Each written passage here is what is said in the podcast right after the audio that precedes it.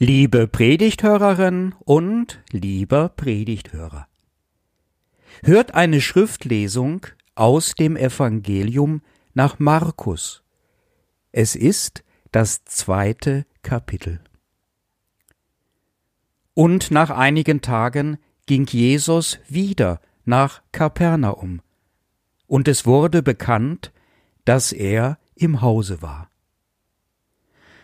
Und es versammelten sich viele, so dass sie nicht Raum hatten, auch nicht draußen vor der Tür. Und er sagte ihnen das Wort. Und es kamen einige zu ihm, die brachten einen Gelähmten, von Vieren getragen. Und da sie ihn nicht zu ihm bringen konnten, wegen der Menge, deckten sie das Dach auf, wo er war, machten ein Loch und ließen das Bett herunter, auf dem der Gelähmte lag. Als nun Jesus ihren Glauben sah, sprach er zu dem Gelähmten Mein Sohn, deine Sünden sind dir vergeben. Es saßen da aber einige Schriftgelehrte und dachten, in ihrem Herzen, wie redet der so? Er lästert Gott. Wer kann Sünden vergeben, wenn nicht Gott alleine? Und Jesus erkannte sogleich in seinem Geist, dass sie so bei sich selbst dachten, und sprach zu ihnen, Was denkt ihr solches in euren Herzen? Was ist leichter, zu dem Gelähmten zu sagen, dir sind deine Sünden vergeben?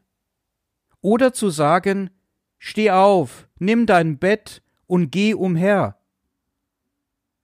Damit ihr aber wisst, dass der Menschensohn Vollmacht hat, Sünden zu vergeben auf Erden, sprach er zu dem Gelähmten, ich sage dir, steh auf, nimm dein Bett und geh heim. Und er stand auf, nahm sein Bett und ging alsbald hinaus vor aller Augen, so dass sie sich alle entsetzten und Gott priesen und sprachen, wir haben so etwas noch nie gesehen.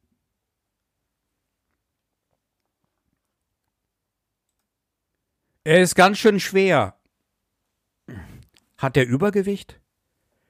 Das Essen schmeckt dir wohl. Ach, sei doch bitte still. Du weißt doch, wie er leidet. Und besonders das Gerede von den Leuten.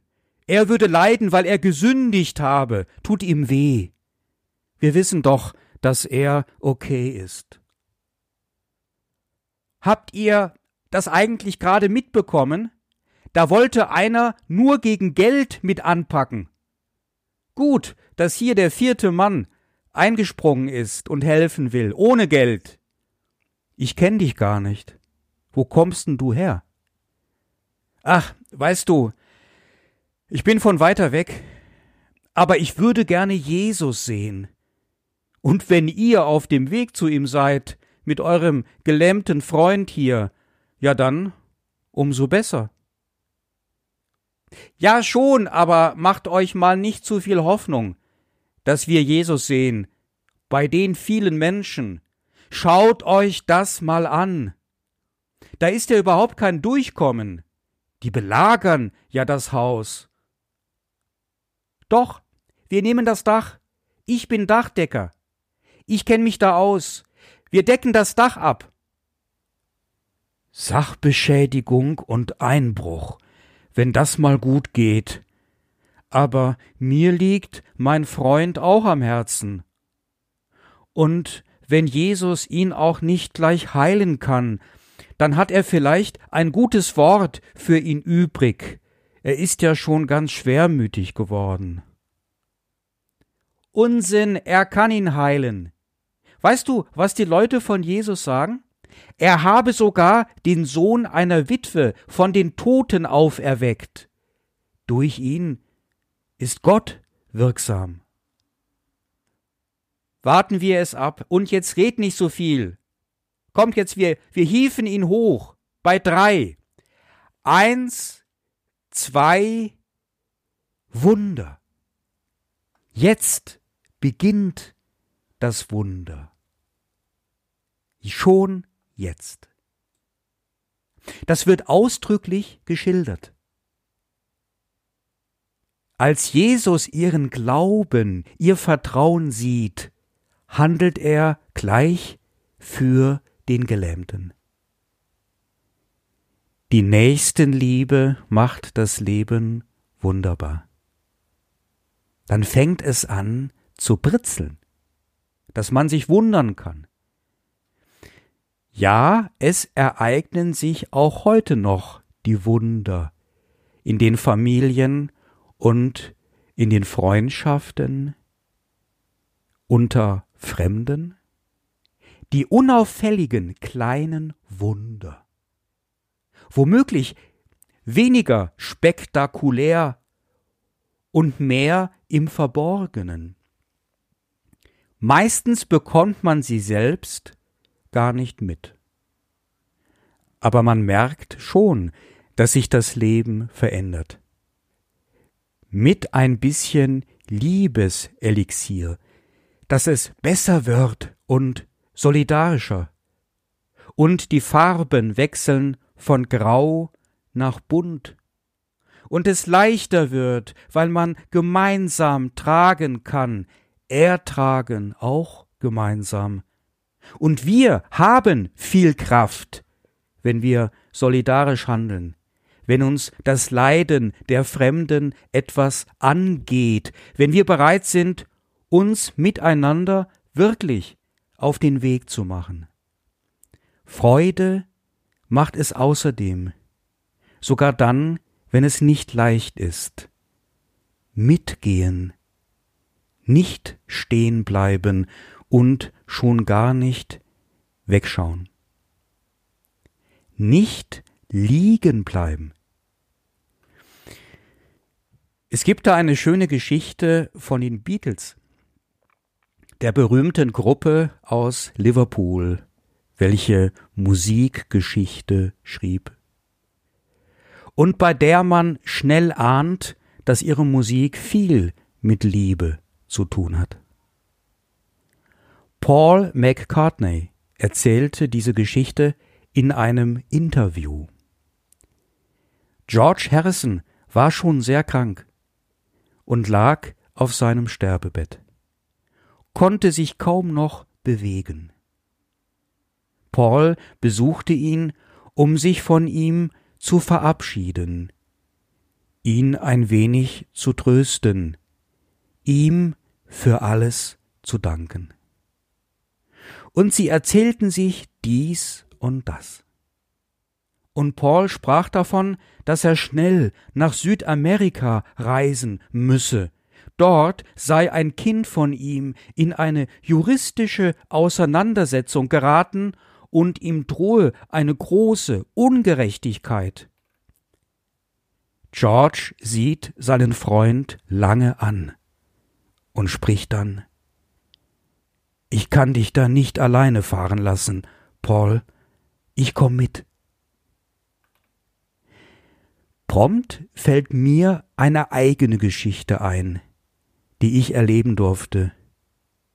Mir stand ein schwieriges Gespräch bevor, für das ich mich am nächsten Tag auf den Weg machen musste.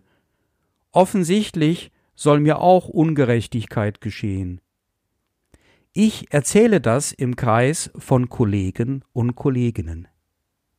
Ein Kollege sieht mich an und sagt, ich fahre mit.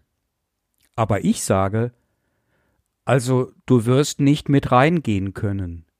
Er, ich warte im Auto. Ja, es kann lange dauern. Ich nehme was zu lesen mit. Also es ist Winter und kalt. Hab ne gute Jacke. ja, ich habe widersprochen. Und doch hat mir das so gut getan. Am Ende musste er gar nicht mehr mitfahren. Da war schon genug Proviant für meine Seele auf diesem dunklen Weg.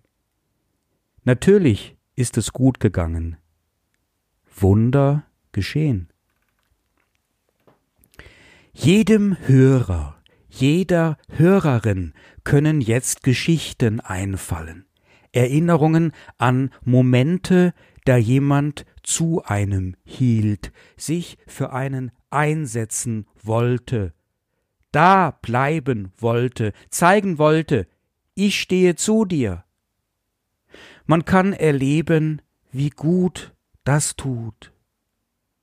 Und wir kennen auch die Geschichten, wie wir uns auf den Weg gemacht haben, hin zu einem anderen Menschen, um zu ihm zu stehen, etwas von seinem Gewicht, seiner Last mitzutragen, uns für ihn oder für sie einzusetzen.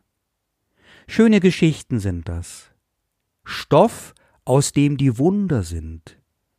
Oder aus dem sich die Wunder herausbilden können. Ich möchte dem gleich noch ein wenig nachspüren, dies etwas herausschälen, was da geschieht und wie wir uns verhalten können, damit unser gemeinsames Leben noch immer wunderbarer wird. Mir fällt nämlich schon auf, dass Jesus uns hier sehr viel zutraut. Wir wollen Gott vertrauen, aber Gott vertraut uns in Jesus Christus. Jesus weist tatsächlich immer wieder bei den Wunderereignissen der Bibel darauf hin, dass es der Glaube der Menschen sei, welcher Wunder auslösen würde, also dass die eigene Haltung, Einstellung Verhaltensdisposition für ein wunderbares Leben mitentscheidend sei. Aber zuvor gibt es noch etwas zu klären.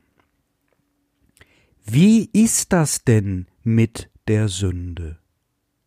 Und wie ist das mit der Sünde und dem Leiden? Hier droht nämlich ein schreckliches Missverständnis, welches sich leider im Laufe der alttestamentlichen Überlieferungsgeschichte etwas nahe gelegt hat. Es wird im Alten Testament ausgesagt, dass es eine Belohnung gibt für ein gutes Verhalten. Schon bei Abraham ist das so. Als Gott dem Abraham die Anweisung erteilt, damals hieß er ja noch Abram, sich auf den Weg zu machen in ein unbekanntes Land, da sagte er ihm gleich dazu, dass er ihn segnen und Abrahams Namen groß machen wolle. Erstes Buch Mose, Kapitel 12, die Verse 1 bis 3. Der gute Mensch wird von Gott belohnt. Dies wird ausdrücklich ausgesagt, auch im Zusammenhang mit den zehn Geboten.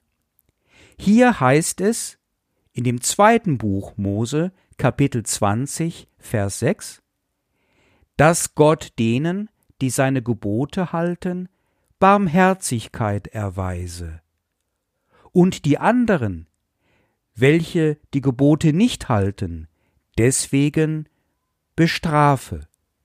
Vers 5. Und daraus bildete sich im Volksglauben jetzt ein Rückschluss. Der ist unerlaubt. Vielleicht ist er ganz menschlich, aber geistlich betrachtet ist er kokolores, unsinnig, einfach falsch. Er lautet, alle, die leiden, sind oder waren Sünder denn das Leiden ist immer eine Strafe Gottes. Jesus hat jede Gelegenheit erfasst, um diesem Irrglauben zu wehren. Und er macht es auch in dieser Geschichte vor aller Augen und Ohren. Also, der Gelähmte kommt durch die Decke, er wird von oben abgelassen, alle sehen es, sie sehen auch, dass es ein Gelähmter ist, und jetzt kommt man auf dumme Gedanken, so so, ein Gelähmter will geheilt werden, ja, warum ist er denn gelähmt, was hat er denn ausgefressen, so einer will zu Jesus und so weiter. Dem begegnet Jesus sofort, indem er mit dem Hinweis auf den Glauben die Sünden vergibt. Da ist keine Sünde. Der Mensch ist rein, ganz in Ordnung. Und wenn die Schriftgelehrten nicht wieder einmal reingequatscht hätten, dann wäre es vielleicht auch dabei geblieben, und der Gelähmte hätte weiterhin nicht gehen können. Aber er wäre womöglich seelisch gesund geworden, weil das dieser Jesus ein für allemal vor allen Leuten geklärt hat. Er hat keine Sünde, er ist kein schlechter Mensch. Und wenn da mal etwas war, was er doch falsch oder schlecht gemacht hat, so wie bei jedem anderen Menschen auch, dann nimmt das Jesus schnell einfach von dem Mann fort. Deine Sünden sind dir vergeben. Sei du ganz im Frieden. Freu dich an dem Glauben deiner Freunde. Ich befürchte nämlich schon, dass dieses Denken noch irgendwie in unseren Köpfen herumspuken könnte, dieses ungerechte Denken, welches da lautet, wer leidet, hat was falsch gemacht im Leben. Das kann man nicht sagen. Und noch weniger sollte man dies glauben. Oder andersherum, es tut uns gut, das zu wissen. Gott leidet mit den Leidenden mit. Und überhaupt, Gottes Liebe ist größer als unsere Schuld. Nun ist andererseits auch zu befürchten, dass ganz fromme Leute mit dieser Predigt unzufrieden sind und darauf hinweisen, dass nach dem zweiten Buch Mose Kapitel 20 Vers 5 Gott auch die Nachkommen straft für die Vergehen der Vorfahren. Das steht zu meinem Bedauern wirklich da. Aber hierzu muss unbedingt gesagt werden, dass nicht nur das Buch Hiob diese biblische Aussage korrigiert, sondern dies auch die prophetische Literatur an mehreren wichtigen Stellen unternimmt.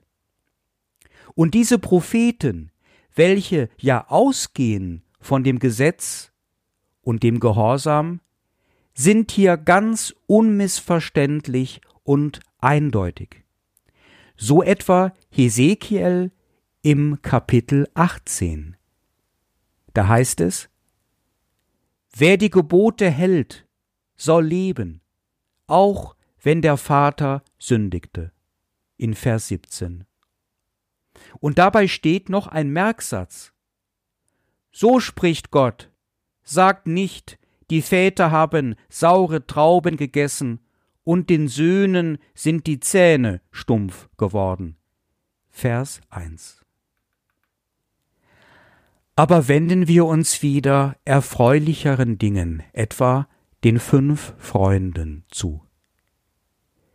Viele kleine, verborgene Wunder geschehen in der Freundschaft. Da heißt es, mit angepackt und etwas Gutes tun. Nicht nur zusammensitzen und Wein trinken, das womöglich auch, aber wenn es einem nicht gut geht, dann nicht weggucken oder noch schlimmer, gar nicht mehr einladen, sondern hingucken und Ansehen schenken, fragen, was zu tun ist, selbst Antwort geben, selbst Antwort sein, miteinander beratschlagen. Und so ist es gar nicht entschieden, dass immer derselbe da niederliegt. Morgen bin ich es vielleicht. Dann hoffe ich auf euch. Sich einmal gehen lassen, tragen lassen unter den Freunden, sich zumuten, Vertrauen haben. Nicht gleich denken, jetzt habe ich sie aber belastet. Deine Freunde und Freundinnen wollen, dass du sie ernst nimmst, und sie sind belastbar. Sie wissen, dass sie selbst Hilfe nötig haben zu seiner Zeit, wie wir alle. Sich einlassen auf die Hilfe der Freunde und Freundinnen. Darum bitten, ein Stück getragen zu werden. Hinein in Gottes Richtung. Hinein in ein gutes Leben. Trotz alledem. Trotz allem Gerede und Gelähme. Das ist schon wunderbar, dass sowas wie echte Freundschaft geht. Wir haben seit einiger Zeit eine neue Jugendgruppe in der Gemeinde. Und ich habe vor kurzem den Leiter der Jugendgruppe einmal angerufen und gefragt, wie es denn so läuft.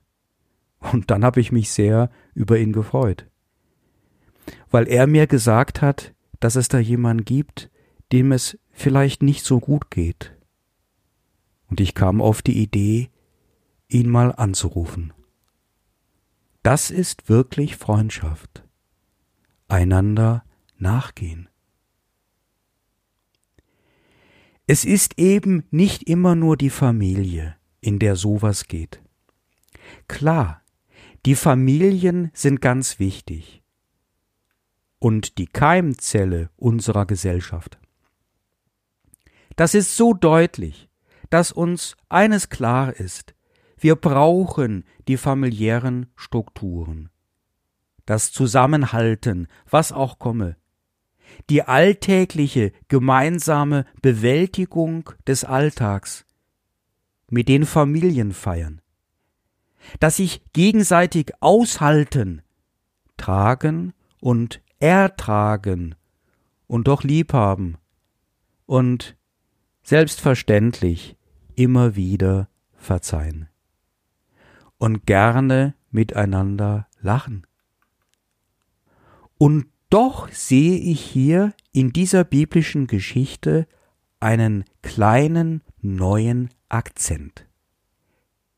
Mit dem Jesus vor Augen, im christlichen Glauben unterwegs, werden auch die außerfamiliären Bindungen hoch bewertet, angesprochen und gewichtet. Blut ist nicht immer dicker als Wasser. Die fünf Freunde haben ein Ziel vor Augen. Und das lässt sie zusammenhalten und zusammenwachsen zu einer familiären Gemeinschaft. Ich möchte darauf hinaus, dass es immer mehr Alleinerziehende gibt, die einen neuen Partner oder eine neue Partnerin finden. Es entstehen immer mehr sogenannte Patchwork-Familien. Da darf man für die eigenen Kinder da sein, welche doch eigentlich gar nicht die eigenen Kinder sind. Und das funktioniert auch. Ganz wunderbar sogar. Wenn wir nur eine Richtung haben und liebevoll miteinander sind. Mal tragen wir, mal werden wir getragen. Und der Frieden Gottes, welcher höher ist als alle menschliche Vernunft, er bewahrt unsere Herzen und Sinne in Jesus Christus. Amen.